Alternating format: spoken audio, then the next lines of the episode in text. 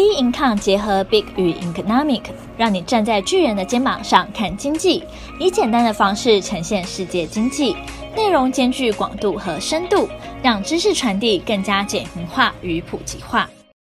各位听众好，欢迎收听本周全球经济笔记。美国公债殖利率倒挂，上海阶段性封城，油价受封城短暂重挫。美国五年、十年期公债殖利率倒挂。三月二十八号，美国五年期公债殖利率自二零零六年金融海啸以来首次高于长期三十年期殖利率出现倒挂，引发可能出现经济衰退的担忧。五年期公债殖利率来到了二点五八八 percent，三十年期公债殖利率跌至二点五八一 percent，而指标的十年期公债殖利率至二点四七七 percent。从历史上看，殖利率曲线在经济衰退之前会出现倒挂，投资人抛售短期政府债券，并买入较长期的债券，显示对短期内经济健康的状况感到担忧。主要因俄罗斯与乌克兰战事加剧，通膨上升，导致市场对经济放缓的可能性感到更加紧张。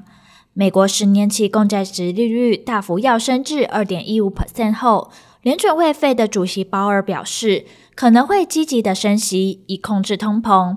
费德最新的利率点状图显示，官员目前预期今年其余六次会议将更升息一次。越来越多华尔街重量级投资银行也预期，美国联准会费的升息步调将比决策官员的预估更快速。其中，花旗经济学家估，费德今年将连续四次升息两码，明年则将继续升息至三点五 percent 和三点七五 percent，远高于央行官员之前预估的中位数二点八 percent，以抑制居高不下的通膨。美国银行经济学家也调高对费德的升息预估，认为费德将在五月升息一码，接着连续升两码，并在二零二三年五月前再度升息数次，至介于三 percent 和三点二五 percent。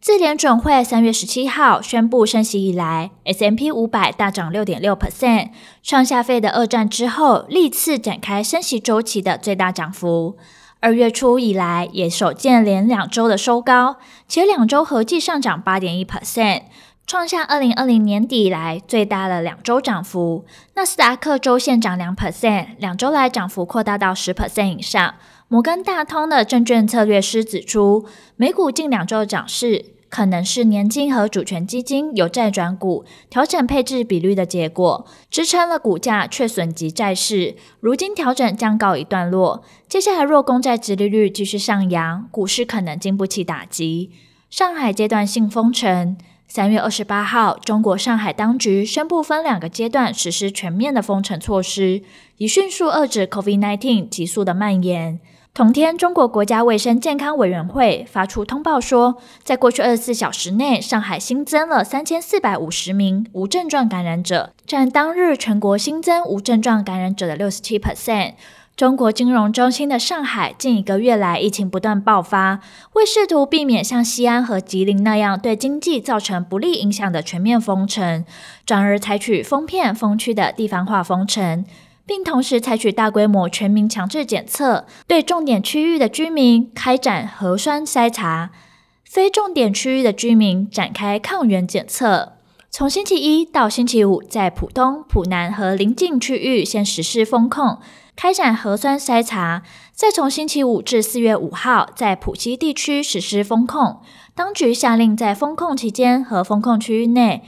住宅区实施封闭式管理，所有居民不得外出；所有企业实施封闭生产或居家办公；公共交通系统全面停运。三月二十九号，上海市的疫情防控领导小组专家组成员、复旦大学上海医学院副院长吴帆表示，上海采用重点加非重点区域核酸检测加抗原自检的模式，这是被逼出来一种探索。他坦言，上海无法封城，倘若封城，将会严重的影响大陆与全球经济。封城消息一出，此举将扰乱企业营运和民众生活，也可能冲击原油需求，引发市场对于原油需求放缓的担忧，导致国际油价大跌。国际油价受封城短暂重挫。三月二十八号，石油输出口国家组织 OPEC 秘书长巴金多坦言，OPEC 无力控制近期导致全球油价飙升的事件。全球没有足够的产能弥补俄罗斯供应的损失。俄罗斯是全球最大的原油燃料出口国之一，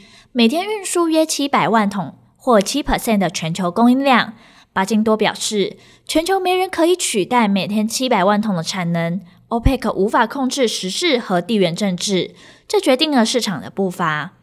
但受到上海阶段性封城的消息，短暂压抑油价走势。三月二十八号，纽约西德州原油五月期货价盘中大跌了五点五九 percent 至一百零七点五三美元。伦敦布兰特五月期货原油来到了一百一十四点一五美元。俄罗斯受西方制裁的影响，四月起每日约两百五十万桶俄罗斯原油与石油产品无法进入油市。本周四，石油输出国家组织 OPEC 与其他产油国家组成的 OPEC Plus 也将开会讨论是否增产，以补齐俄罗斯承受西方制裁导致的供应缺口。尽管面临美国等西方国家呼吁扩大增产的压力，但 OPEC Plus 迄今仍坚持维持原定的增产计划不变，油价长期仍看涨。而后续的市场走势仍需持续关注将公布的重要经济数据。本周全球经济笔记，我们下周见。